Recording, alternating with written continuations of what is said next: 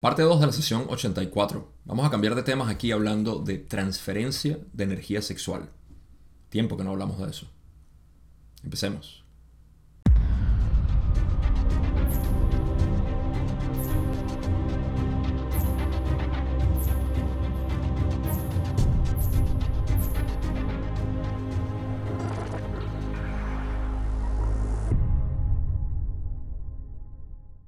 En el episodio pasado estuvimos hablando sobre distintos temas, de lo que era el síndrome del mártir o simplemente lo que es el martirio, hablando de Jesús, hablamos un poco sobre cambios planetarios y lo que eso, como Ra nos dio una sugerencia de buscar las claves del desconocimiento, lo cual es fascinante para mí.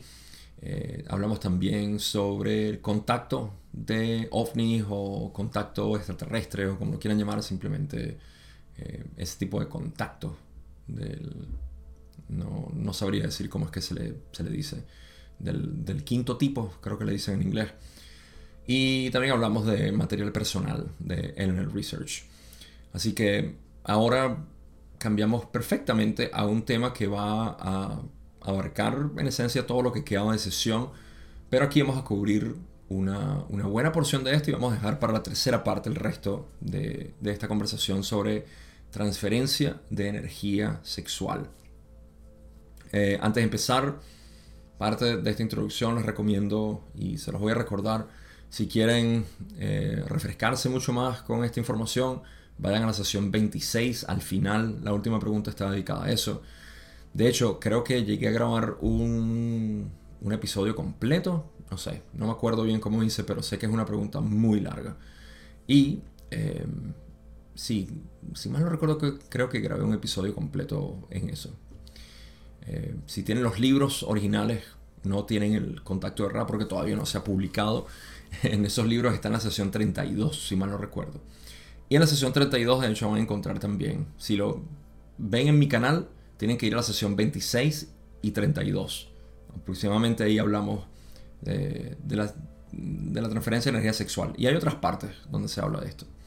Ahora, voy a hacer lo mejor posible para refrescar un poco cómo funciona todo esto y sobre todo porque Don y Ra van a hablar de, este tema en ese sentido para, tocar esos temas que son básicos en, cuanto a este sistema de transferencia. Ok, sin mucho que decir, vamos a pasar de inmediato a lo que es la pregunta 9, donde Don dice, gracias, volviendo a la sesión anterior, se afirmó que cada actividad sexual era una transferencia antes del velo. Supongo por eso que quiere decir que hubo una transferencia de energía para cada actividad sexual antes del velo. Lo que me indica que no siempre ocurre una transferencia. Tomando el caso antes del velo, podrías rastrear el flujo de energía que se transfiere y decirme si esa fue la actividad planificada o una transferencia planificada por el logos que la diseña. Así que vamos a rastrear lo que es la, energía como tal. Una buena manera de empezar esto. Ra dice, el camino de la transferencia de energía antes del velo durante la relación sexual era el de las dos entidades que poseían la capacidad del rayo verde. La conciencia de todo como creador es lo que abre el centro energético verde. Por lo tanto, no había posibilidad de bloqueo debido al conocimiento seguro de cada uno. Para cada uno, de cada quien, que cada, de que cada quien era el creador. Las transferencias fueron débiles debido a la facilidad con la que dichas transferencias podían tener lugar entre dos entidades polarizadas cualesquiera durante las relaciones sexuales. Ah, admito que esta traducción está muy mala. Así que no solamente voy a interpretar, sino ah, voy a interpretar la, misma traducción. A ver. Em,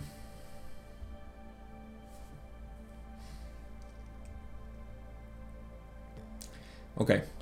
Vamos a hablar principalmente antes del velo. ¿Qué estaba pasando antes del velo? Nuestras transferencias de energía eh, sexual principalmente y luego vamos a hablar de todo tipo de transferencia en sí que ocurría antes del velo. Para refrescar, antes del velo existía conocimiento total del creador. Por eso es que dicen la conciencia de todo como creador eh, es lo que abre el, centro energético verde.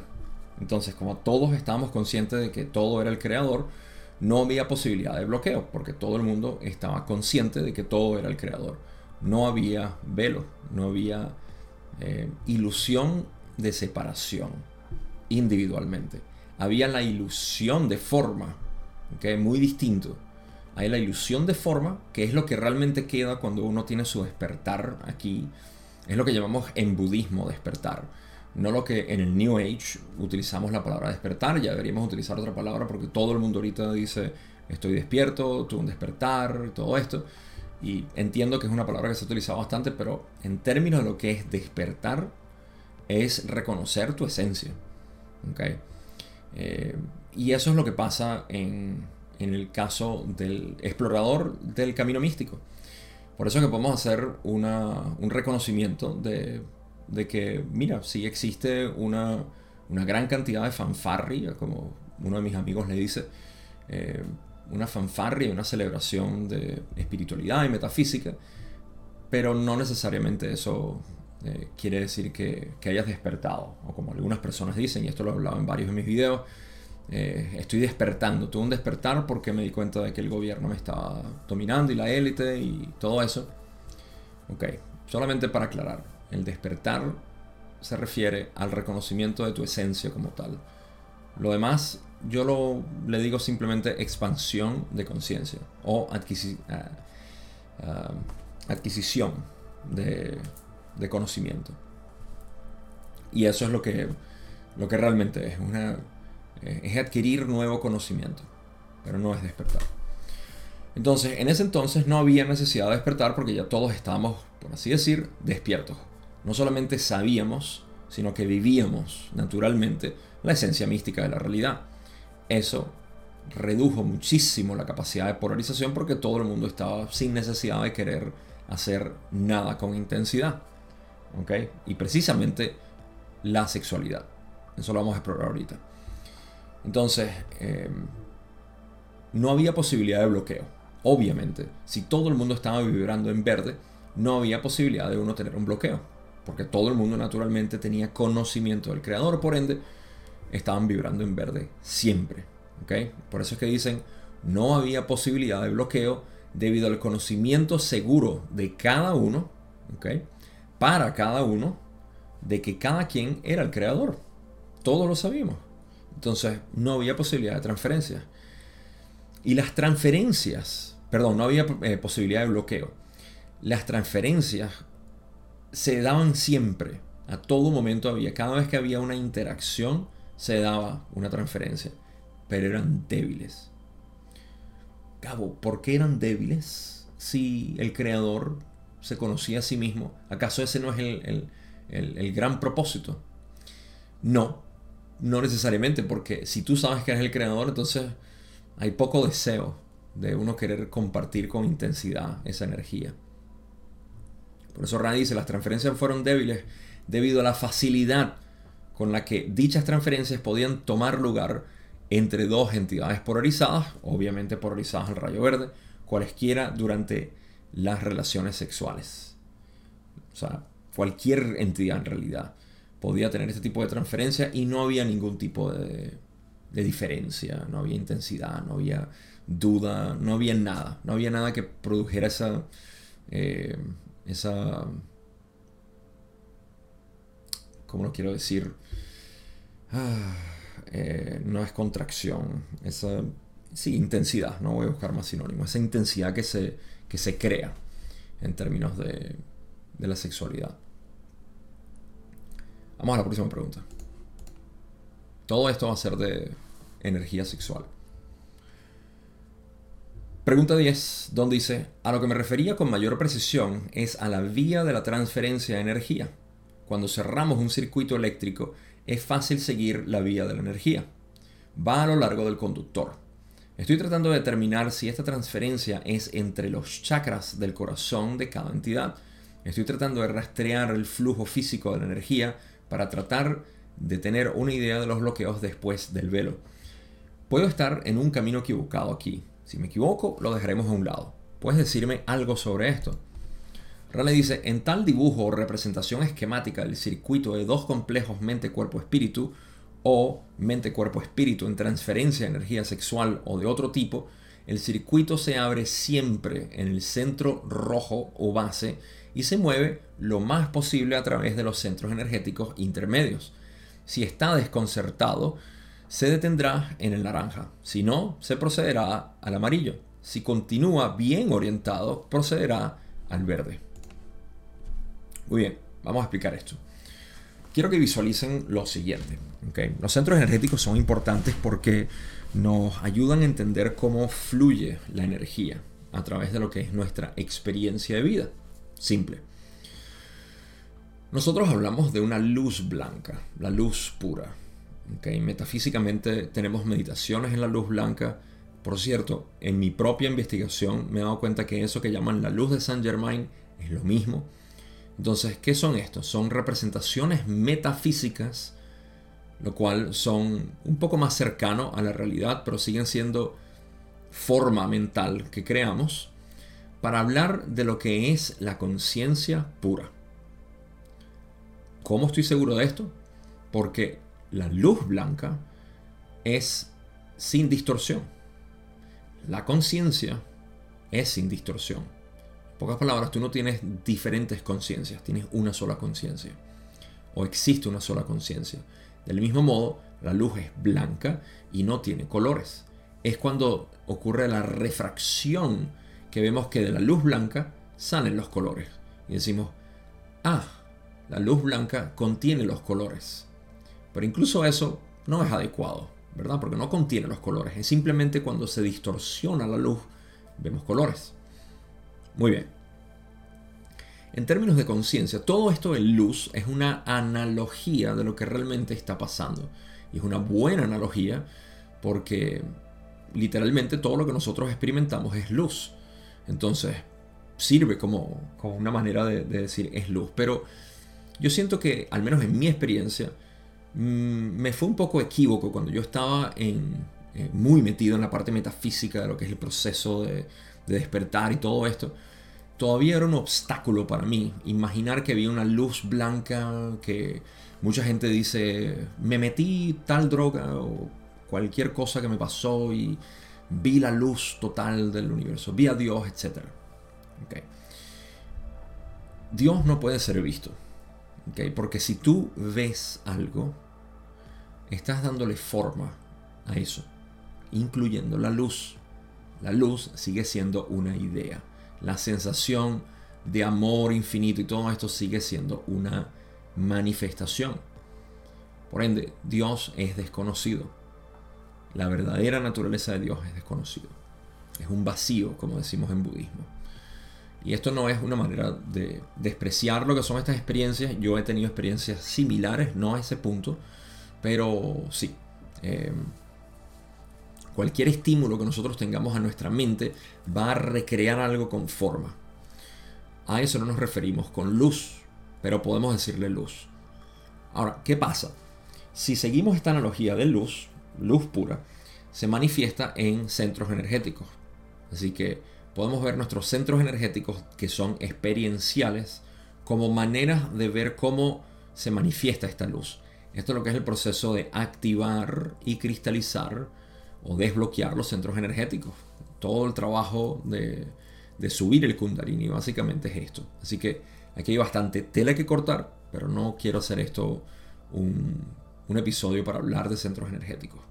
Simplemente para decir que lo que nosotros llamamos, y esto va a ser importante para la conclusión que voy a dar en términos de conciencia, porque si seguimos pensando en luz, seguimos pensando en una herramienta, seguimos pensando de hecho, y y estamos utilizando una herramienta mental para poder imaginar la realidad. Hay luz y se manifiesta y hace todo esto. En realidad lo que está pasando es que la conciencia se está conociendo a sí misma a través de ciertos filtros. Y estos filtros son los centros energéticos. A mí particularmente me fue mucho más útil entender la realidad así, porque yo no estoy viendo un rayo rojo salir de mi, eh, de mi abdomen inferior.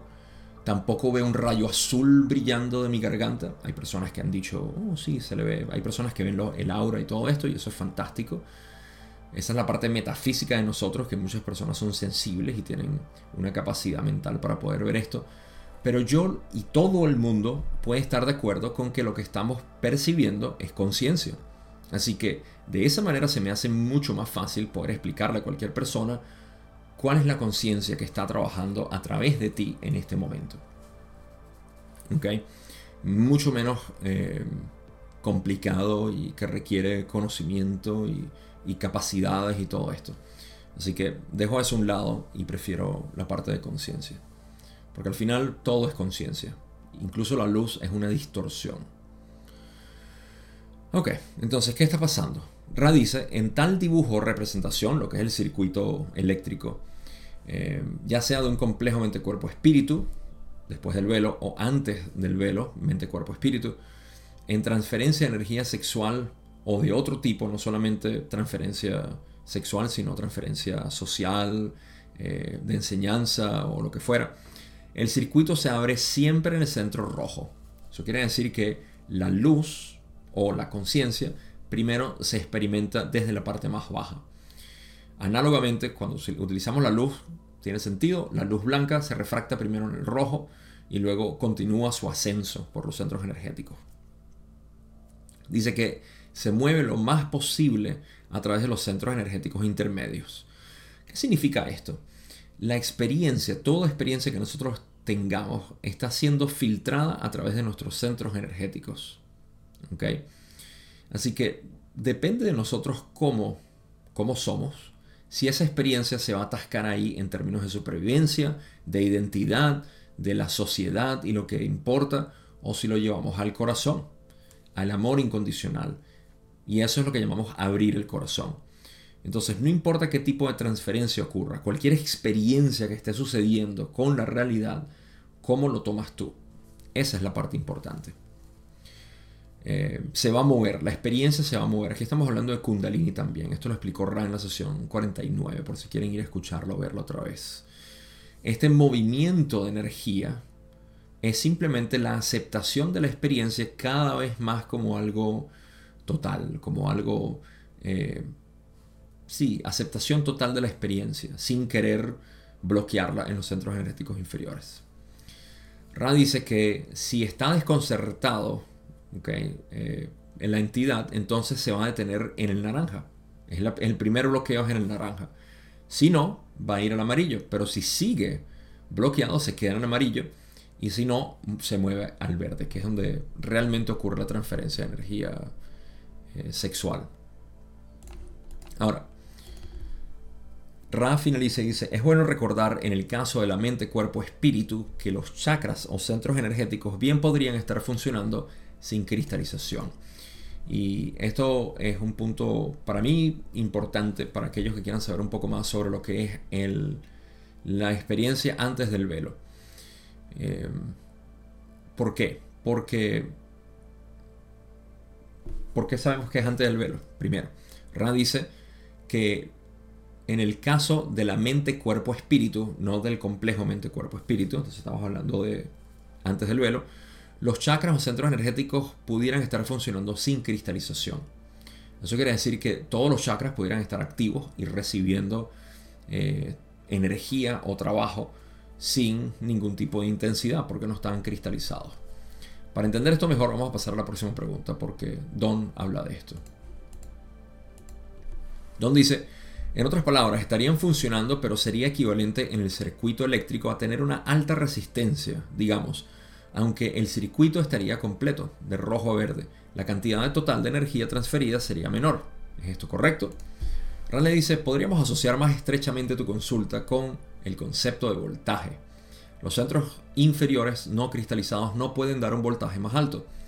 Los centros cristalizados pueden volverse bastante notables en las características de alto voltaje de la transferencia de energía a medida que alcanza el rayo verde y, de hecho, cuando el rayo verde se cristaliza, esto también se aplica a los centros energéticos superiores hasta que tales transferencias de energía se conviertan en una honestidad para el creador. Voy a tener que revisar esa palabra de honestidad porque... Vamos a ponerlo aquí. ¿Dónde estoy? 8411.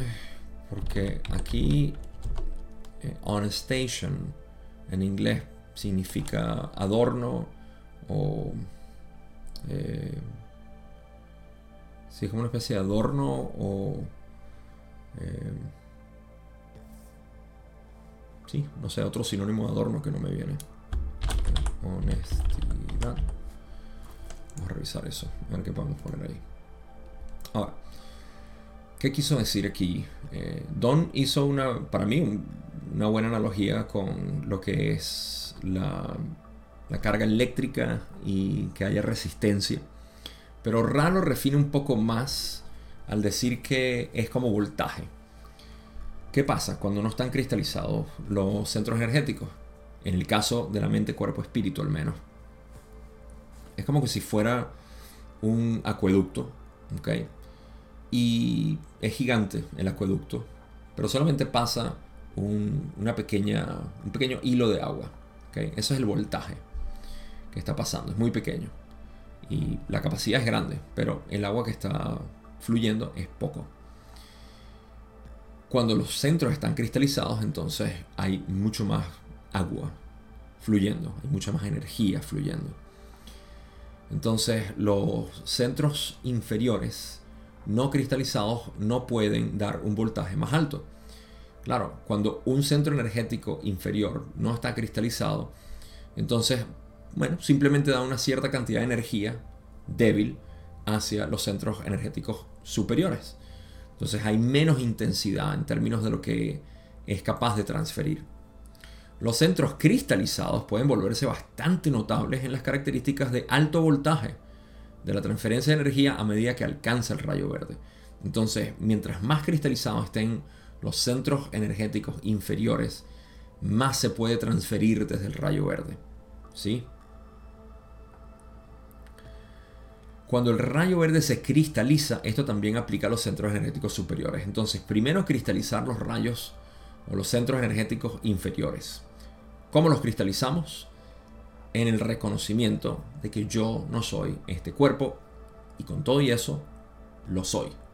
¿Okay? Ese es el gran reconocimiento porque em, una de las cosas sacadas de contexto dentro de lo que son mis enseñanzas en, o en no dualidad en general y que genera este, este mal entendimiento de lo que es la no dualidad y la gente empieza a hablar de terrores y miedos que hay que tener con la no dualidad porque sabes que te vas a volver esto y lo otro, es cuando se dice que te vas a volver uh, un, un, idiota básicamente, un, bebé porque estás rechazando todo o porque... Y esto realmente puede suceder así para el que no está tomando esto con, con, con honestidad y sinceridad que lo está explorando simplemente por encima y dice simplemente todos somos uno, en realidad yo no existo y todo lo demás. Esto sí, eh, yo no lo llamaría un riesgo para mí, es simplemente lo que la gente quiere hacer y pues, ¿quién soy yo para decirle que no? Ah, pero sí puedo decir que esto es algo sacado de contexto, ¿ok? Porque en realidad lo que uno quiere lograr en este, en este proceso es entender que no, no soy el cuerpo limitado. Soy todo esto que está ocurriendo. Y solamente puedo eh, experimentarlo si tengo la ilusión de limitación. Así como en un sueño, tú no puedes experimentar nunca un sueño a menos de que sea desde una perspectiva particular. Te estás limitando. Si tú eres todo el sueño, ¿por qué no experimentas todo el sueño desde todos los lados? No puedes, necesitas ubicarte, individualizarte desde, un punto de, experiencia. ¿No te has dado cuenta de eso? Es la misma pregunta. ¿Por qué si yo soy el todo estoy en un cuerpo? ¿Por qué si tú eres toda la mente que está teniendo el sueño te ubicas solamente en un solo lugar? ¿Por qué no lo eres todo? Solamente así puedes tener una experiencia. Tú nunca has tenido un sueño desde dos perspectivas al mismo tiempo. Es imposible. Dos o más. En realidad, siempre estás ubicado desde un punto claro, puedes cambiar y te mueves porque el sueño, los sueños en tiempo-espacio, así que te desplazas donde tú quieras, pero siempre es desde un punto particular. Entonces, si te das cuenta de esto, puedes vivir desde ese cuerpo, ¿ok? Y decir, ah, ok, claro, esto es simplemente un vehículo de experiencia, no es lo que yo soy, esencialmente, pero es el vehículo por el cual yo experimento la realidad. ¿Ok? Entonces, em, cristalizas tus centros energéticos al no entender intelectualmente esto, tengo que decirlo una y otra vez, sino vivirlo. Tienes que vivirlo y saber lo que se siente vivir este cuerpo. ¿okay? Y esto es algo que vamos a hablar cuando lleguemos a otras preguntas más adelante, pero eh, muy importante para mí poder enfatizar eso. Me gusta, me gusta muchísimo poder decirlo. No se trata de entender esto intelectualmente, se trata de vivirlo. Se trata de sentirlo y reconocer la diferencia entre sentirte un cuerpo limitado o saber que el vehículo que tú estás experimentando es simplemente para la experiencia. Y bueno, hay mucho más que hablar aquí, pero no quiero desviarme tanto. Lo que tenemos hasta ahora simplemente es que, mira, mientras más se mueve la energía por cristalización de centros energéticos, más disponibilidad hay para el próximo. ¿okay? Empezando por los tres inferiores que se necesitan cristalizar para que el corazón, en esencia, pueda transferir, transferir esa energía. Y cuando se va cristalizando cada vez más el corazón, más energía obviamente se puede utilizar para el chakra de la garganta o el centro energético azul y luego el índigo, etc. Así que es un trabajo de, tiempo y honestidad. y de nuevo, la palabra honestidad y no, no estoy seguro si, estoy casi seguro de que está incorrecta, pero dejémoslo hasta ahí. Simplemente es un adorno para el creador. Ok, siguiente pregunta. Don hace una pregunta larga. Estas van a ser dos eh, preguntas en realidad. O sí, dos preguntas. ¿Estamos en lo correcto? Sí. Ok. Don dice, ¿podrías corregirme en esta declaración, por favor? Supongo que lo que sucede es que cuando se produce una transferencia, la energía es esa energía lumínica que entra por los pies de la entidad y comienza el... Se detiene un rato y dice, el voltaje o la diferencia de potencial comienza con el centro energético rojo y en el caso de la transferencia del rayo verde termina en el centro energético verde y luego debe pasar o fluir desde el centro energético verde de una entidad al verde de la otra y entonces algo le sucede. ¿Podrías aclarar mi pensamiento sobre esto? Rale dice que sí. Y luego en la pregunta 13 Don dice, ¿podrías hacer eso por favor? Rale explica. La transferencia de energía ocurre en una liberación de la diferencia de potencial. Esta no pasa entre los centros energéticos verde y verde, sino que es el intercambio de las energías de cada uno desde el rayo rojo hacia arriba. En este contexto puede verse que es más eficiente cuando ambas entidades tienen un orgasmo simultáneamente. Ok, vamos a empezar primero por lo que Don dice. ¿Podrías Okay. Ah, pueden ver que aquí Don está dibujando lo que es el, mismo sistema que estaba discutiendo yo ahorita sobre los centros energéticos, de cómo la luz, eso es lo que quieren decir con esa, lo que quiere decir con esa energía lumínica que entra por los pies y luego se corrige para hablar del centro energético rojo y en el caso de transferencia el rayo verde termina en el centro energético verde y luego debe pasar o fluir desde el centro energético verde de una entidad a la otra. Él quiere saber cómo funciona este sistema de, transferencia de energía, básicamente.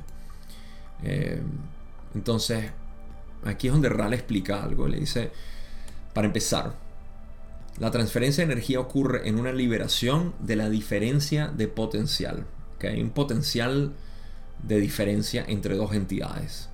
Aquí hablamos de lo que es la energía masculina y la energía femenina, la cual es independiente del género.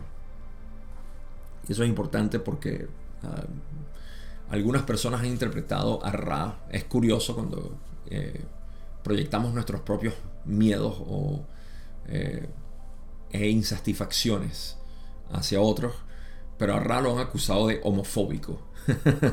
Suena absurdo, lo sé, pero créanme, esto es real lo han acusado de homofóbico. Así que nada, aquí estamos hablando de energía masculina y femenina, la cual todos tenemos, y hay un diferencial. ¿ok? Aquí entre estas energías, lo que se transfiere es ese potencial de diferencia. Y eso llega a complementar y refrescar la entidad, por supuesto. Esta, esta transferencia no pasa entre los centros energéticos verde y verde, sino que eh, es el intercambio de las energías de cada uno desde el rayo rojo hacia arriba. O sea que es un, es un intercambio o transferencia de todo el ser, básicamente. Pero solamente se puede dar desde el puente que es el corazón. En este contexto puede verse que es más eficiente cuando ambas entidades tienen un orgasmo simultáneamente. Yo supongo que aquí hablan del orgasmo porque el orgasmo es algo que se siente de manera física, es lo que más buscamos de manera física y por eso podemos quedarnos adictos a este tipo de, actividad. Eh, porque realmente es una liberación increíble y todos ustedes que lo han experimentado, estoy seguro que la gran mayoría lo ha experimentado, eh, si no todos, es una sensación muy intensa. Ah, así que eso tiene que ver con, el cuerpo físico, con, con, los centros energéticos inferiores. Y, y dice que cuando ambas llegan a ese punto, cuando ambas entidades llegan a ese punto simultáneamente, entonces hay una, una mayor eficiencia de esta transferencia. No es necesario el orgasmo, y eso es algo que, que Ra va a cubrir ahorita, pero sí es importante mencionar que tiene sentido que al final, o lo que llamamos el final de del sexo, que es el orgasmo, entonces existe una mayor sensibilidad a sentir y vivir ese momento ¿ok? A, disolver eh, esta contracción mental que tenemos de separación. Ah, esto tiene todo el sentido del mundo. Quiero, quiero que vean esto sobre todo desde el punto de vista del espectro entre separación y unidad.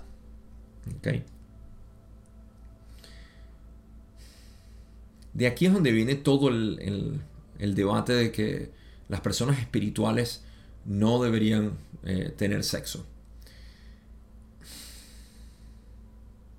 Y, una serie de, malas interpretaciones con respecto al sexo que no voy a cubrir aquí porque no, no es el punto. Pero lo que llamamos celibato, para un monje o una monja, es algo que naturalmente ocurre en el ser espiritual o en el ser que simplemente es. Eso no quiere decir si yo tengo sexo entonces no soy espiritual. Ah, no. Es que cuando el, individuo está tan, pero tan cristalizado en términos de, de lo que es el ser, no necesita el sexo. No es una actividad que le provoque. ¿Ok? Porque no es, no es necesario para disolver esta sensación de separación. Ahora, si quieren algo similar, es lo mismo con las drogas o plantas medicinales. Yo hago una distinción entre plantas medicinales porque plantas medicinales deberían ser las plantas como tal y drogas son cosas extraídas y em, purificadas básicamente. Pero en cualquier caso, cualquier tipo de sustancia que se consuma, hay personas que las consumen constantemente y constantemente y constantemente porque les causan esa relajación estén conscientes o no, sean espirituales, por así decir, estén conscientes de lo que es el proceso místico o no, del reconocimiento del ser, igual lo están, están abusando de la sustancia, vamos a decirlo. Y, esto es simplemente porque en su, en su vida, y lo dice alguien que no abusé la sustancia por mucho tiempo, pero sí estuve muy, muy asociado con la marihuana o el cannabis por aproximadamente un año desde mi, mi, mi momento en el 2019 eh, y exploré bastante con, ella. Pero eventualmente dejó de ser algo que, que yo necesitara e incluso algo que me gustara hacer, porque aunque sí es una sensación interesante, reducía mucho lo que llamaríamos en metafísica mi frecuencia.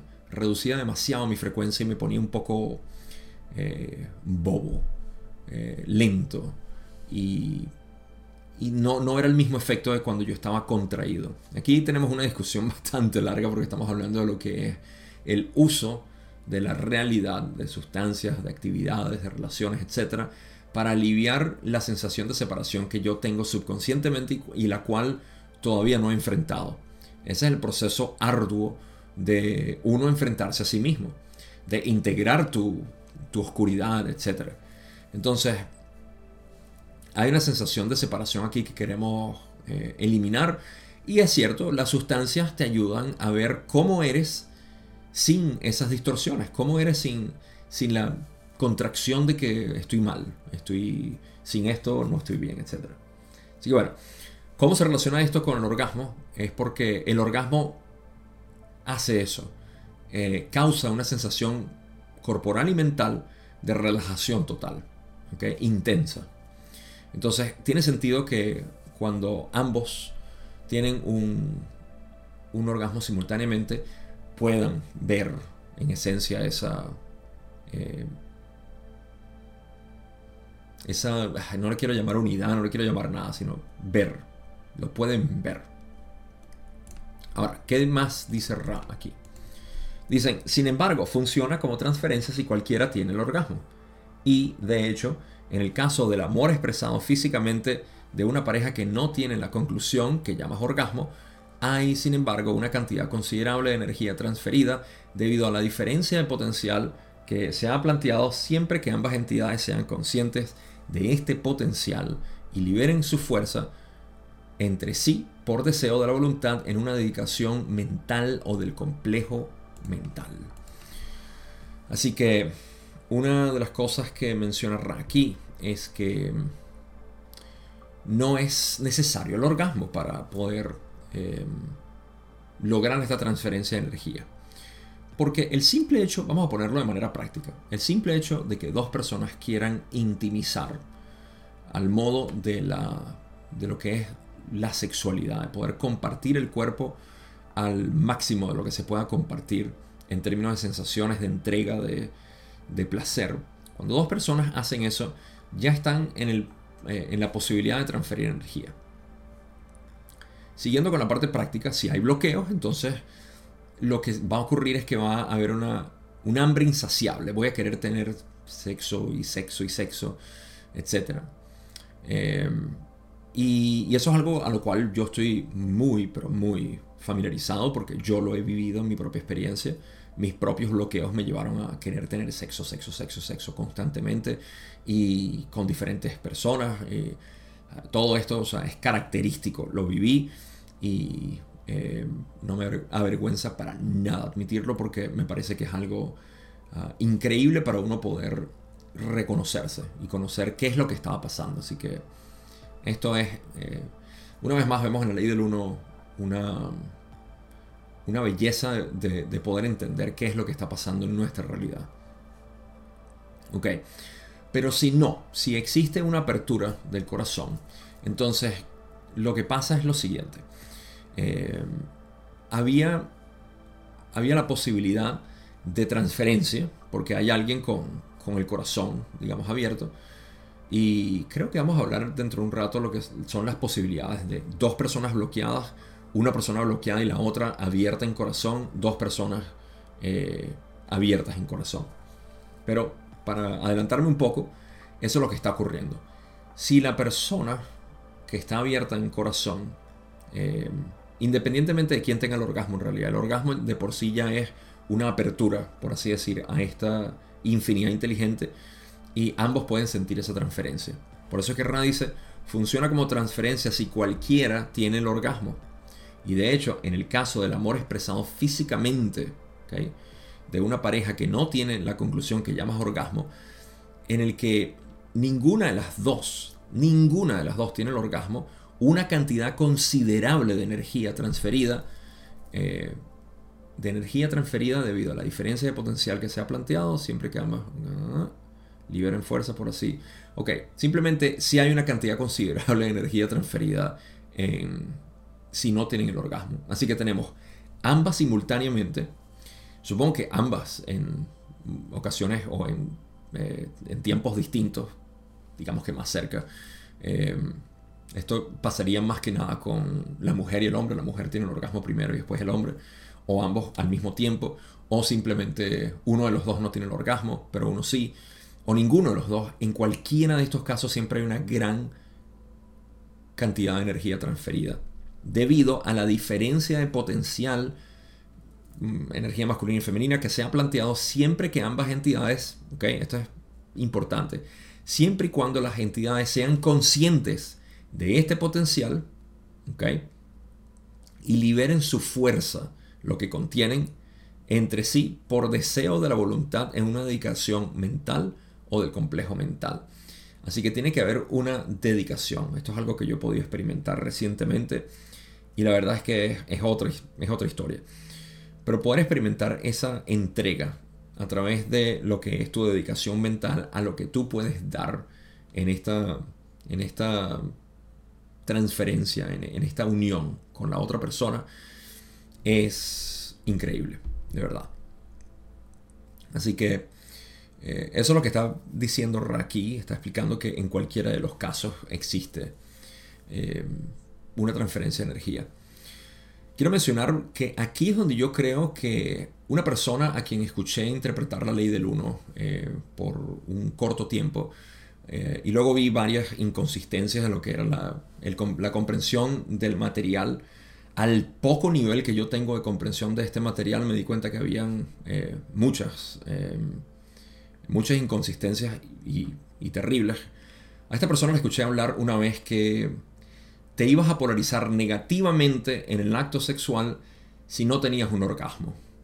A mí me parece que de aquí es donde vino la confusión y esto es totalmente erróneo, al menos dentro de lo que es el modelo de la ley del uno. Si existe otro material de donde se confundió esta, esta información, pero de nuevo, el el material que yo vi o escuché en este video venía de la ley del 1 y estaba hablando de la ley del 1 especialmente de transferencia de energía sexual y yo no encontré nunca esto en el material. Así que me gustaría tomar este momento para aquellas personas que también hayan escuchado esto, porque quien, quien haya escuchado esto obviamente se sintió con el terror de decir me estoy polarizando negativamente si no tengo un orgasmo. Así que Ah, me da mucha risa imaginarme una persona que está preocupada por tener un orgasmo porque si no se polariza negativamente. Pero este tipo de interpretaciones erróneas tienden a suceder, es normal me parece. Eh, aprovecho para decir, yo no tengo la interpretación final de esto, estos son ustedes. Yo no sé cómo de aquí se pudo haber interpretado eso, si es que posiblemente fue de aquí, porque aquí no se habla... Uno, polarización no es parte de esta conversación. Dos, no se está hablando de negatividad en ningún lado, sino de transferencia de energía de corazón a corazón que siempre es positivo. Eh, así que, no, si, si por alguna razón has llegado aquí y escuchaste a esta persona hablar sobre eh, que te ibas a polarizar negativamente, ¿okay? si no tenías un orgasmo durante la actividad sexual, relájate, porque Ra jamás dijo esto. Así que, bueno, pasen la página y sigamos con, con lo demás. Yo paso a la próxima diapositiva. Rand finaliza y dice, puedes ver que esta práctica se emplea para generar transferencias de energía en algunas de sus prácticas pertenecientes a otros sistemas de distorsión religiosa de la ley del uno diferentes del cristianismo. Esto eh, quiere decir que esta práctica para generar transferencias de energía se encuentran en otras tradiciones que nosotros tenemos que no sean las cristianas, básicamente. Eh, algunas de las interpretaciones cristianas de, la sexualidad es que solamente deberías tener sexo. De hecho, tengo un amigo que, que me decía esto, que, y lo he escuchado de varias personas, que el sexo es únicamente para uno tener bebés. Podemos ver que en ese sentido estamos diciendo el cuerpo humano es únicamente para reproducir no para... Hay muchas cosas, incluso en budismo existe una especie de terror hacia tocar a otra persona porque ¡ah! Te imaginas que de repente sientan algún tipo de deseo sexual. Bueno, y si lo tienes, ¿qué? ¿Cuál es el problema? Entonces hay... En todas las tradiciones existe algún tipo de distorsión. ¿okay? Eh, en cuanto a la sexualidad, pero nada, cada quien tiene que explorarlo esto. Yo sí lo puedo decir con total honestidad el propósito en realidad de todo esto es que uno se pueda conocer a sí mismo. Y si tienes que explorar la sexualidad, como yo la he explorado a través del tiempo, porque ha sido algo muy, pero muy eh, ha sido de gran influencia, muy influenciador en, en mi vida. Eh, ah, para algunas personas no, simplemente no tienen y está bien. Esa es otra cosa que me gustaría aclarar. Si sientes que no has tenido ningún interés en la sexualidad, no creas que esto es necesario. Esto es simplemente una de las tantas vías que existen para uno poder... Eh, y estamos hablando de transferencia de energía sexual, no de polarización, como ya dije. Así que la sexualidad no es para nada necesario. Sobre todo si, si de corazón no lo sientes. Así que tu gran descubrimiento, si no estás en sexualidad, es simplemente que, hey, a mí eso no me interesa en lo absoluto. Y está bien. No es una vía que tengas que tomar. Ah, pero bueno, ahora están hablando de lo que va a ser el, yoga tántrico. Así que hablemos de eso. Y otra de las cosas que me gusta eh, resaltar aquí es que dicen distorsión religiosa de la ley del uno. ¿No? Mostrando que la ley del uno en realidad está en todas las religiones. Está en todo tipo de tradición mística. La ley del uno es simplemente la unidad de conciencia. Aquello que no podemos nombrar, pero que podemos experimentar. ¿Sabías eso? Claro. ¿Cómo no vas a poder experimentarlo si lo eres? Y eso hay tantas personas que me han dicho, no, Gabo, es que aquí en tercera densidad estamos tan velados que es imposible ver a nuestro ser. Bueno, ok, está bien, ego 3.1, eh, espiritual, te entiendo, pero no, no es así. ok, pasemos a la próxima pregunta. Don dice en la pregunta 14, ¿me darías un ejemplo de esta última afirmación de lo que es el, básicamente el yoga tántrico, es lo que va a decir? Ahora dice, prefacio este ejemplo con el recordatorio de que cada sistema está bastante distorsionado y sus enseñanzas siempre se pierden en parte. Sin embargo, uno de esos sistemas es el llamado yoga tántrico. Eh, aquí voy a hablar un poco de lo que es este sistema. Okay. A ver, ¿por dónde comienzo? Primero que nada, vamos a decir que lo que conocemos como enseñanzas, todas están basadas siempre en una escritura, en un libro o en el mejor de los casos, o en el mejor, mejor, mejor de los casos, a través de enseñanza directa con una persona o un maestro. ¿okay? Cuando estamos confiando en escrituras, tenemos problemas porque está siempre sujeto a interpretación. Y así sea una persona que sepa muchísimo, un erudito en esto, que esté interpretando el material de lo que se esté dando, va a tener distorsiones. Es una interpretación de algo que fue experimentado por otra persona. En pocas palabras, es como que yo te diga, bueno, descríbeme, escribes todo lo que viviste en tu en una hora que fuiste al bosque. ¿Okay? Aunque ustedes me piden eso a mí porque yo soy el que vive en el bosque. ok. No importa qué tanto yo escriba, jamás van a poder ver lo que yo viví en el, bosque. ¿Okay? De la misma manera, estas enseñanzas, sobre todo, eh, lo que tiene que ver con la exploración de la realidad desde la conciencia pura, es difícil poder ponerlo en palabras. Por eso es que Ra dice, eh, recordamos que cada sistema está bastante distorsionado y sus enseñanzas siempre se pierden en parte. En inglés dijeron eh, la mitad, ¿no? Creo que dijeron algo de la mitad ahí. Half lost, sí. en gran parte podríamos decir. Sin embargo, uno de esos sistemas que ellos están de acuerdo con que se acerca muchísimo a lo que es la, la exploración del cuerpo como... Estamos hablando de, sexualidad. La sexualidad, a juro, está tomando en consideración el cuerpo, entonces es el yoga tántrico. Ok, ¿qué es yoga y qué es tantra? Vamos a hablar de estas dos cosas. Yoga quiere decir unión. Okay, pero yoga aquí no es, ah, ya, yoga, unión, dos personas unidas. No. Yoga aquí se refiere a la unión de lo que llamamos sensación de ilusión, percepción, y la base de la realidad, el cielo y la tierra, pudieras decir.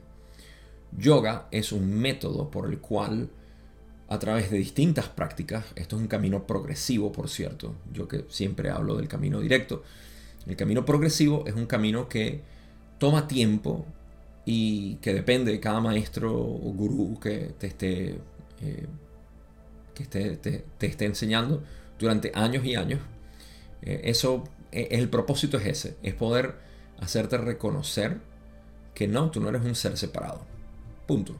Cuando tú te das cuenta que no eres un ser separado, repito, no intelectualmente, sino experiencialmente, cuando tú dices, ah, no, pero es que, claro, no soy, nunca lo he estado.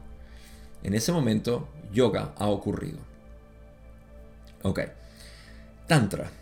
Tantra se refiere a la exploración de lo que llamamos el cuerpo para poder vivir esta, este reconocimiento. Porque como ya dije, inicialmente nosotros pensamos que solo somos el cuerpo y que estamos a la merced de lo que está pasando allá afuera.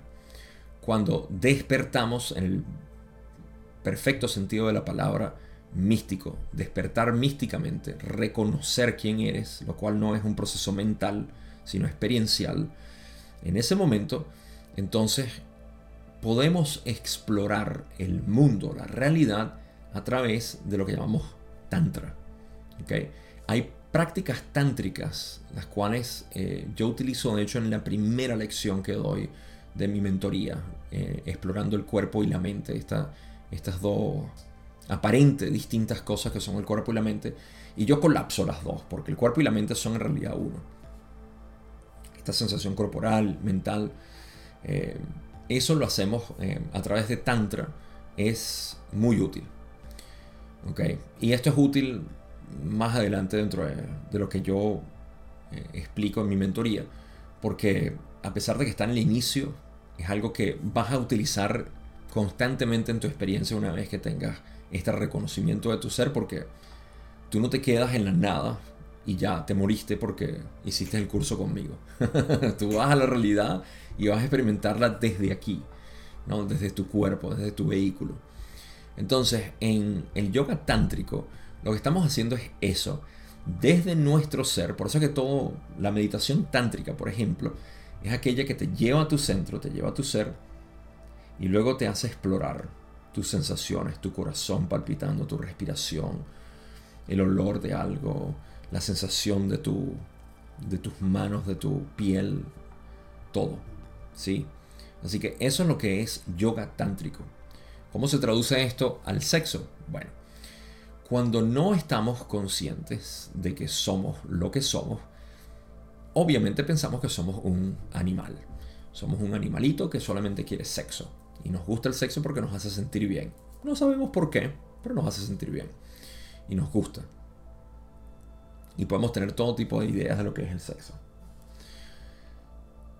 Ok, entonces ahí exploramos de manera animal lo que es el sexo. Soy el primero en levantar la mano al decir que yo exploré bastante, pero bastante bien y reconozco, incluso en mi experiencia actual, reconozco esa parte integrada del sexo animal, que es parte de todo esto, obvio. Eh, es el vehículo por el cual estamos experimentando esto. Pero ese no es el tantra. El tantra es explorar, explorar esta sensación sexual a través del ser absoluto. Porque no eres tú el ser separado o animal que lo está experimentando. Estás reconociendo quién lo está experimentando que no eres tú. Al menos no tú como te concibes naturalmente o como te explicas, te defines y te, eh, te etiquetas, sino esto. Eso es una diferencia enorme, enorme. Pero que ciertamente, únicamente, y por eso es que eh, es muy, creo que Ralo llegó a mencionar en algún momento que es muy poco, muy poco común en nuestra realidad que las personas busquen este tipo de experiencia porque todos estamos atrapados en la ilusión del ser separado y el animal. ¿Ok?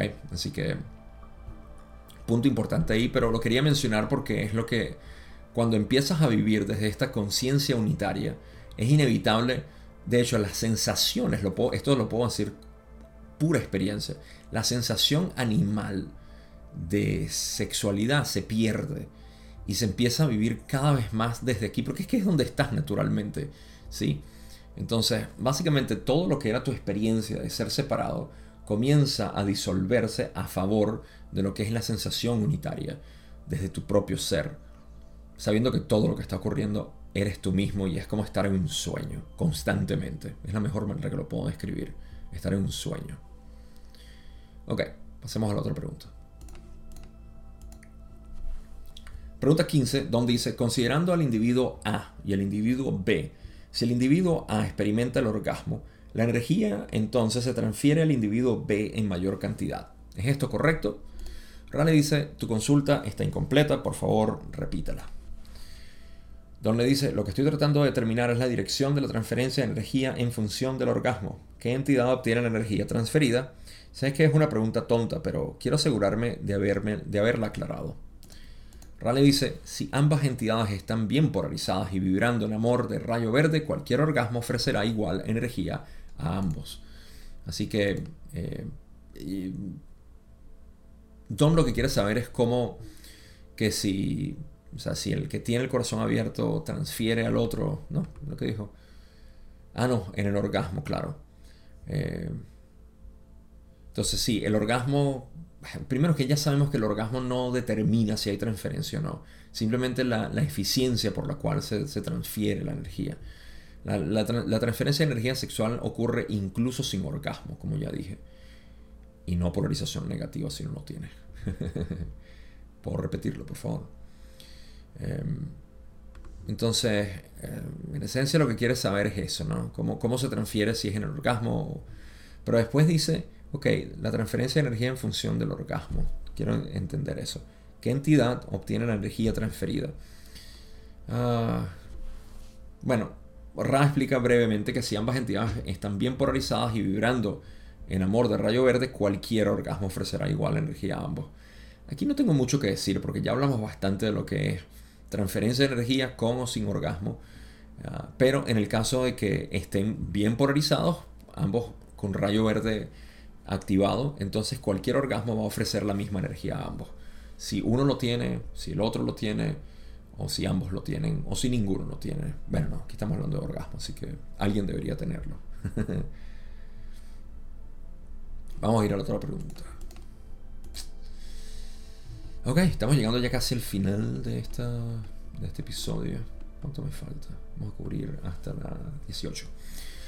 Pregunta 17, donde dice, ya veo, antes del velo, ¿puedes describir alguna otra diferencia física de la que no hayamos hablado aún con respecto a las transferencias de energía sexual o las relaciones o cualquier cosa anterior al velo? Muy buena pregunta.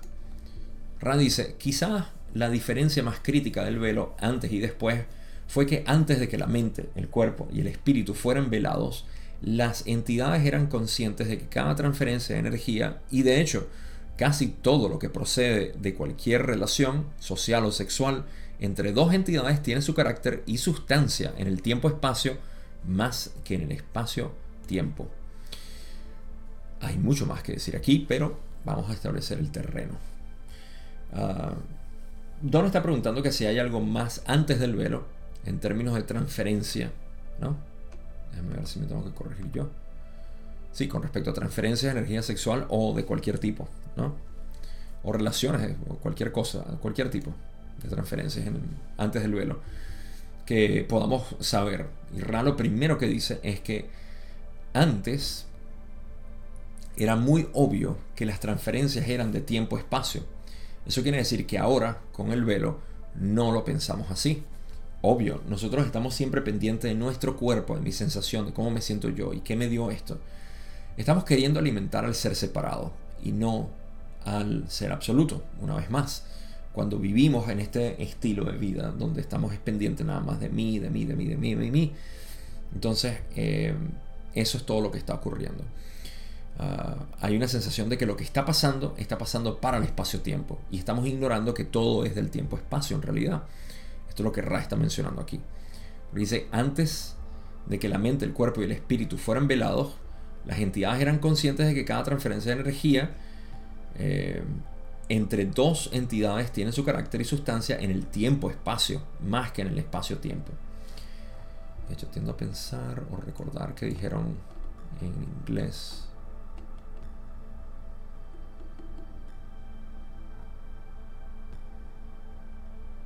En vez de. No es más que. Porque más que en el espacio-tiempo es como que todavía le da algún tipo de credibilidad a que la transferencia. Así que esta es otra corrección que voy a hacer porque pequeños detalles como estos eh, crean una interpretación, hablando de interpretación errónea. Más que eso hay que cambiarlo. Explico el porqué. En inglés dijeron rather than, lo que quiere decir en vez de. Es muy distinto decir Ah, esto pasa en tiempo-espacio más que en espacio-tiempo. Eso todavía da un poquito de sustancia al espacio-tiempo. A decir, esto pasa, más en el, eh, esto pasa en el tiempo-espacio en vez del espacio, espacio-tiempo, correcto. Así que voy a corregir eso. Por favor, recuerden. Esto pasa en el, en el tiempo-espacio en vez del espacio-tiempo. Tu pregunta a este punto es, ¿qué quiere decir Ra con esto? Como ya dije, si estamos ensimismados con nuestra identidad siendo el ser separado, entonces estamos pensando que solo somos un cuerpo y una mente. No estamos pensándolo, estamos viviéndolo. Nuestra experiencia de vida sigue siendo, todos nuestros pensamientos se generan a partir de yo al ser separado. Supervivencia, temor, miedo, ansiedad, eh, tristeza, etc. Paranoia, todo. Así que cuando nos entregamos a la sensación de simplemente ser, el poder de la hora, que dice Eckhart Tolle, cuando nos entregamos a eso, estamos viviendo desde el, el ser absoluto. Ese ser absoluto está más cercamente relacionado al tiempo-espacio. Así que desde el tiempo-espacio es que están ocurriendo realmente todas las transferencias. Esto que nosotros vemos es una ilusión. Es como decir, ok, si vemos un cuadro, okay, el cuadro muy, muy realista, pintado con todo esto, y digamos que es uno de esos cuadros de frutas, y hay unas naranjas, una naranja picada por la mitad. Okay. Se ve muy realista, tiene profundidad, tiene colores vívidos, etc. Es muy realista este cuadro y nosotros creemos que es verdad, vamos a tratar de exprimir la naranja para sacar jugo. Y decimos, bueno, pero ¿por qué? ¿Por qué? ¿Qué frustración tan grande que no pueda exprimir esta naranja? Es tan real. Algo similar está sucediendo ahorita con el velado de la conciencia al ver que esto creemos que esto es espacio-tiempo, que todo esto está ocurriendo en espacio-tiempo. Vamos a ver qué más dijo Ra para finalizar esta parte. Dicen, las energías transferidas durante la actividad sexual no son, propiamente hablando, de espacio-tiempo. Hay un gran componente de lo que pueden llamar energía metafísica transferida. De hecho, el complejo del cuerpo como un todo se malinterpreta, en gran medida debido a la suposición posterior al velo de que la manifestación física denominada cuerpo está sujeta solo a estímulos físicos. Enfáticamente esto no es así. Ok, entonces las energías transferidas durante la actividad sexual no son de espacio-tiempo, aunque en el espacio-tiempo nosotros vamos a ver los resultados de esta transferencia de energía. Es como decir, eh, la pintura del cuadro no es del cuadro, pero la vamos a ver en el cuadro, en el lienzo como tal. Es una analogía un poco corta y, eh, ineficiente, pero más o menos se acerca al, punto. Entonces, eh, Ra dice que el complejo del cuerpo como un todo se malinterpreta en gran medida debido al velo por pensar que la manifestación física del cuerpo está sujeta solo a estímulos físicos. Este es nuestro concepto o modelo de la realidad materialista donde pensamos que eh, todo es en realidad materia y no existe... La mente es algo que está atrofiado. Sí, la mente está totalmente atrofiada en este proceso porque no, le damos credibilidad a tu, a tu, imaginación, a tu creatividad, etc. aquí le damos importancia es a los logros físicos, básicamente a la ilusión como tal. Y como Ra dice, esto es enfáticamente no cierto, o no es así. ¿Qué te puedo decir? Simplemente que la, ilusión de creerse esta manifestación tiende a crear este tipo de, ideas, de que solamente el, el cuerpo físico está sujeto a estímulos físicos. Pero ok, pasemos a la otra pregunta. Última por hoy. Donde dice, después del velo, en nuestro caso particular, ahora, tenemos en el circuito del que hablamos lo que llamarías un bloqueo que ocurre primero en el rayo naranja. ¿Podrías describir qué ocurre con este primer bloqueo y cuáles son sus efectos de cada una de las entidades suponiendo que una bloqueada y la otra no, o si ambas se bloquean? Raleigh dice, este material ha sido cubierto anteriormente. Si ambas entidades están bloqueadas, ambas tendrán un mayor apetito por la misma actividad, buscando desbloquear el flujo de energía. Si una entidad está bloqueada y la otra vibra en amor o centro energético verde, chakra del corazón, la entidad bloqueada aún tendrá una ansia, pero tenderá a intentar continuar con el procedimiento de saciar el ansia creciente con el rayo verde vibrante debido a la impresión de que esta entidad podría resultar útil en este esfuerzo. El individuo activo del rayo verde se polarizará ligeramente en la dirección del servicio a otros, pero solo tendrá la energía con la que comenzó. así que aquí tenemos a lo que yo me adelanté al principio cuando hablé de la transferencia de energía sexual siendo eh, en, en, los casos de que sean una dos personas bloqueadas, una bloqueada y la otra desbloqueada o con el rayo verde activo dos, bueno, aquí no hablan de los dos con el rayo verde porque ya lo hemos estado hablando. Así que en todos esos casos, ¿qué pasa? Es lo que Don quería saber. Y ya esto lo hemos cubierto. Va a estar en mi episodio 32, o la sesión 32, ¿sí? De, de la ley del 1. En los libros lo van a conseguir en, también en la sesión 32 por razones que no voy a explicar. Pero 26 y 32 es donde se habla de esto.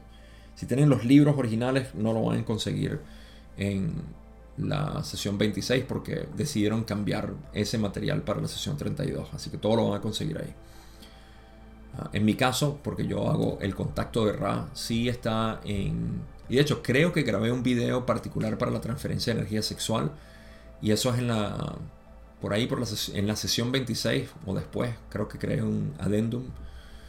Y en la sesión 32 se habla ya con más detalle. Ok. Ahora, ¿qué dice Raki? Mm, primero dijeron que ya hemos cubierto esto anteriormente. Y dicen, si ambas entidades están bloqueadas, ambas tendrán un mayor apetito por la misma actividad, buscando desbloquear el flujo de energía. Reconozco lo que eh, significa eso en tu experiencia, porque esto se manifiesta como el deseo de querer tener sexo constantemente y sobre todo con distintas personas digo, esta es mi especulación, una pequeña especulación particular que es que yo siento que cuando las, y sobre todo basado en lo que dice Ra después, ¿no?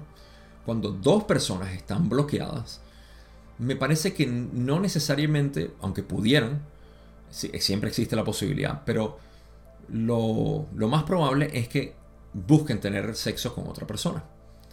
Porque no encontraron esa chispa de amor en, en el otro. Simplemente encontraron la esencia animal del sexo, lo cual es muy divertido y yo lo experimenté por mucho tiempo, ah, pero eh, sí te deja vacío y a veces uno no se da cuenta lo vacío que está porque uno simplemente dice, ah, no, es que para la próxima y en el próximo voy a divertir de esta manera y con el próximo la próxima, etc. Y yo reconozco esto bastante bien en mi experiencia, así que sé de lo que estoy hablando. Pero eventualmente cuando reconoces que hay un vacío en ti que estás intentando llenar con tanta sexualidad y con tantas parejas y todo esto, dices, no, ya va, ok, ¿qué estoy buscando yo? En ese momento puedes que ni siquiera necesites más sexo, pero si, lo, si quieres seguir practicando el sexo vas a querer buscarlo en una pareja con quien te sientas que tiene un... que está buscando lo mismo que tú. Entonces, dos entidades bloqueadas van a continuar insaciables a seguir y esto es lo que conocemos como, bueno, en las mujeres es la ninfómana y el hombre es el hombre el, el estereotipo de hombre que siempre está buscando sexo. Eh, así que algo que considerar dependiendo de cómo te sientas que estás ahorita en tu actividad sexual. ¿Estás buscando eh, constantemente parejas o con la misma persona y todavía no sientes ese, eh, ese amor que tú puedas dar o que la otra persona te pueda dar? No sé, ahí no te puedo aconsejar porque es algo muy, muy individual. Y la verdad es que he encontrado todo tipo de interpretación también en esto, que si, no, es que yo sí soy positiva, pero él es negativo, entonces yo no puedo tener sexo y cada vez que pasa me siento así. Ah, hay, mucho que explorar ahí individualmente. Me encanta cuando las personas tienden a decir, yo estoy bien, pero el otro está mal. ¿Acaso eso no es un juicio? ¿De dónde viene ese juicio? ¿De, de dónde estás sacando tú que la otra persona está mal y que tú estás bien? Una parte un poquito egoica ahí, ¿no te parece? Eh, bueno, esto se, presta, como ya dije, para mucho. Sigamos. En el caso de que la entidad esté bloqueada, una entidad esté bloqueada en el centro naranja o amarillo, no importa, y la otra no, la otra está en verde, la entidad bloqueada va a buscar constantemente a la otra. Va a intentar apegarse a esta otra entidad. Ah, aquí puedo escuchar todas esas, eh, a mí particularmente me aborrecen esta, este tipo de interpretaciones, es decir, es un vampiro energético, es alguien que te está succionando tu energía y todo lo demás. Ustedes saben que yo soy muy contrario a este tipo de, interpretación porque lo que crea siempre es el terror, entonces yo relacionarme con personas que yo, con mi ego, voy a considerar que son negativas o vampiros o lo que sea. Ah, todo eso yo se lo dejo a, a quien le guste hablar de, estos temas que, al final lo que genera es más paranoia en, el buscador y no soluciones o, verdad. Así que esto simplemente lo veo. Tú pudieras bien tener a una pareja que esté bloqueada en sus centros energéticos inferiores. ¿Y cuál es el punto? Tú como real persona que tienes el corazón abierto, mira, si está dentro de las posibilidades y no es ningún problema, tú pudieras ayudar a esta persona a desbloquearse. Si lo has intentado y no puedes, bueno, de nuevo, aquí estoy hablando de consejos y mi idea no es aconsejar, pero simplemente quiero decir que no, el reconocimiento de que tú puedes ayudar a otra persona no necesariamente quiere decir, o sea, es absurdo uno pensar, esto es lo que en esencia está ocurriendo. Ah, tú tienes un problema y obviamente yo te puedo ayudar, pero no, te tengo miedo porque tú me vas a querer quitar mi energía o qué sé yo. Bueno, en cualquier caso, esto ocurre y la persona se puede apegar porque realmente busca ese amor, así que depende de ti. El individuo activo del rayo verde, o sea, si tú eres considerado la persona, yo eh, pudiera ser contrario. Tú puedes dar cuenta que tú lo que estás buscando es el amor de la otra persona. Entonces, ¿cómo trabajar sinérgicamente con esta persona? Bueno, depende. No necesariamente te tienes que... Y es lo que yo siempre digo. ¿Por qué no empiezas tú como, como la persona que está bloqueada? Trata de ver cuáles son tus bloqueos en vez de suponer que tú estás desbloqueado. En cualquier caso, eh, Ra simplemente explica, el individuo activo del rayo verde se polarizará ligeramente en la dirección de servicio a otros, ah, pero solo tendrá la energía con la que comenzó, porque no hay transferencia. Eh, al menos no hay mutuo. Si, recuerdo más o menos lo que decía Ra en las otras sesiones, hay transferencia unilateral, básicamente, hacia el otro. O entrega, que el otro la puede recibir, eh, depende de qué tanto puede abrir su corazón. Así que esa es la dinámica que estamos viendo. Dos personas bloqueadas van a buscar insaciablemente, ya sea entre ellos o con otras personas. Ah, y, yo he experimentado esto, lo conozco bastante bien. Eh, si una persona está bloqueada ah, y la otra vibra en amor, entonces va a haber un apego del, del, bloqueado hacia el que vibra en amor. Y ese apego es simplemente porque está buscando conocer ese amor. ¿sí? Porque dice, está intentando eh, continuar con el procedimiento de saciar el ansia, como la sacias con el rayo verde, debido a la impresión de que la otra entidad puede resultar útil en este esfuerzo. O sea, tú me puedes hacer ver que realmente eh, puedo alcanzar ese punto. Así que eso es todo lo que tengo por hoy. Vamos a seguir hablando de transferencia de energía sexual y continuar con esto en el próximo episodio. Conclusiones. Prometí en algún momento que iba a hablar de lo que es esta sensación. Vamos a llamar lo que es el Tantra. ¿Sí? Em, en mi preferencia, es apropiado uno hacer el camino vedántico, que eh, simplemente quiere decir el, fin. Vedanta quiere decir el fin del conocimiento. ¿Sí? Eh, en este camino estamos es dejando lo que es la mente a un lado para poder conocer la verdadera esencia de lo que yo soy. Inicialmente lo vemos como un vacío, no hay nada, un espacio, todo en negro, me da miedo incluso. Claro, al ser separado le da miedo porque dice, ahí no existo, ahí no tengo forma, no puedo tener forma. Y sin embargo, hay una sensación pura, cristalina, en esta sensación de ser. Es lo que es el aquí y ahora. La infinidad inteligente. El vacío. Dios que no tiene nombre. Este es el camino vedántico. Es saber que eso es lo que tú realmente eres. Y poder vivir, aquí viene el detalle, porque reconocerlo lo podemos hacer juntos en dos minutos, te lo prometo. Entra una de mis llamadas un día y en dos minutos de la meditación vas a hacer contacto con eso. El punto es vivir desde ahí, lo cual pocas personas desean. Y puedo entender por qué. Porque nuestra fascinación es con forma, es con identidad, con yo, el ser manifestado. Ya no soy quien para decir que debe o no debe ser de una u otra manera. Pero sí soy quien para decir que el fin de la búsqueda es reconocer quién eres. Así que cuando tomamos ese camino y ahora vivimos, estoy suponiendo que la entidad ahora está viviendo desde ese, desde ese reconocimiento, entonces podemos explorar lo que son las sensaciones físicas, a diferencia de lo que digo con... Eh, en el cristianismo se hablaba de que no, o sea, el sexo es incluso un pecado, ni siquiera se debería hacer. ¿okay? celibato es lo más espiritual que existe y todo lo demás. E incluso en el budismo, que es tan, tan, cercano a la realidad, existe todavía algún tipo de temor a la sensualidad. Uy, no, cuidado, siento algo. Eh, es porque no se ha sintetizado esto bien. No se ha sintetizado el hecho de que nosotros tenemos un cuerpo y queremos experimentarlo. Pero lo estamos experimentando desde lo animal o desde la conciencia pura. ¿Y cuál es la diferencia? No te la puedo explicar. Tienes que vivirla. Para eso tienes que vivir desde ese punto. Pero algo que sí te puedo decir es que es, es una sensación de, de no estar. Es una sensación de, de no estar en ser separado, obvio.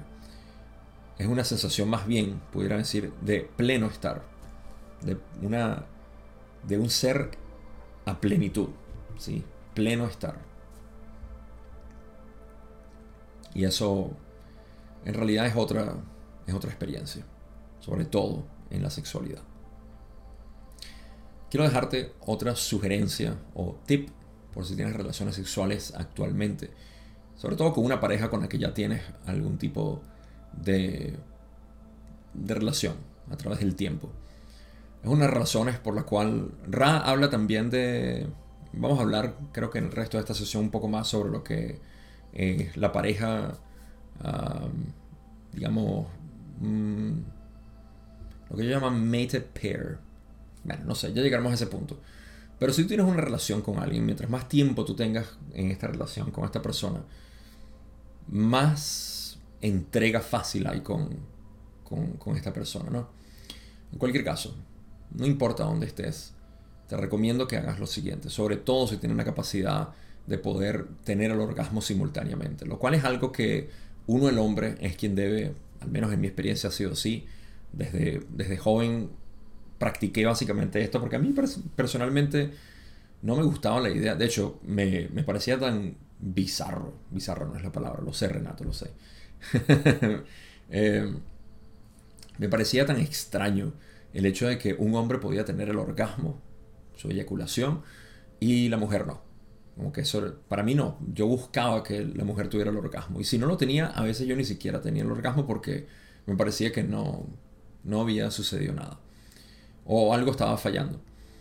Así que reconozco que en gran medida es el hombre quien tiene que controlar un poco o sobrellevar bastante bien el orgasmo para esperar a la mujer.